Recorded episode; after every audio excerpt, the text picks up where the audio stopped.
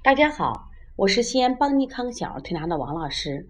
今天我想跟大家分享的时候，呃，分享的是鼻炎也会引起咳嗽，就是很多时候的咳嗽啊，孩子的咳嗽并不是肺炎。我们我们没呃很多家长啊，不知道从哪得来一个误区，就一说咳嗽都怕咳成肺炎。包括我们到医院里边治病，大夫也经常吓唬我们：你这咳嗽再不治的话，变成肺炎了。这个的这个话，我真的我觉着没有科学依据。肺炎它有症状是咳嗽，很多时候的咳嗽并不是肺炎。在这里，我想分享一下我们临床中一个案例。我们天天，这个小天天是一个四五岁的小女孩，妈妈呢是经朋友介绍到我们邦尼康调理中心，一家人非常焦虑。来的时候呢，孩子戴了个大口罩。妈妈跟我说，她这七天啊，七天孩子因为咳嗽打了七天针，效果挺好的，也不咳了。但是停药停了一天，这孩子又开始咳起来，然后到了医院去，大夫说：“那你是针没打够，细菌又升级了，说继续打七天针。”他又打了七天针，针打完以后也不咳了，可是药停了一天，又开始咳嗽了。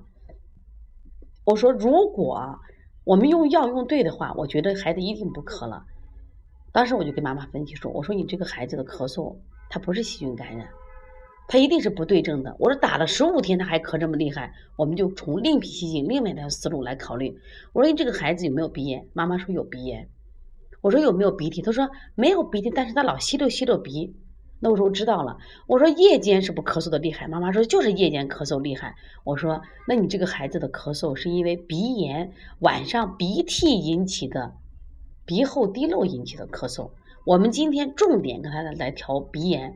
鼻炎好了，咳嗽就好了，真的是这样。当时我们当完做完以后，他真的不咳了呀。当时妈妈就很感激啊，妈妈觉得很神奇。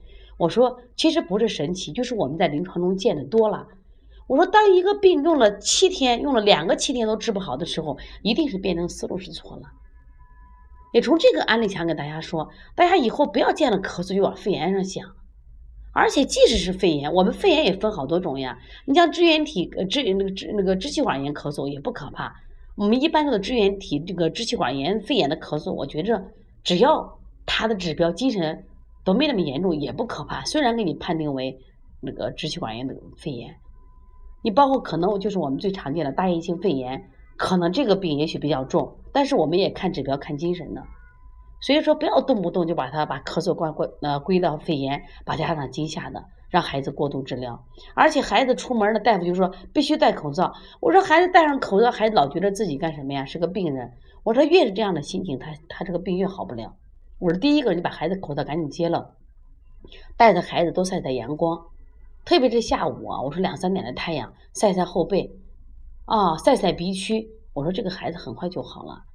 实际上，这个孩子我们调了三天，他的咳嗽就好了。所以说，希望大家能通过这个分享，以后对咳嗽能有一个正确的认识。我想，这才是我们这次分享的真正意义所在。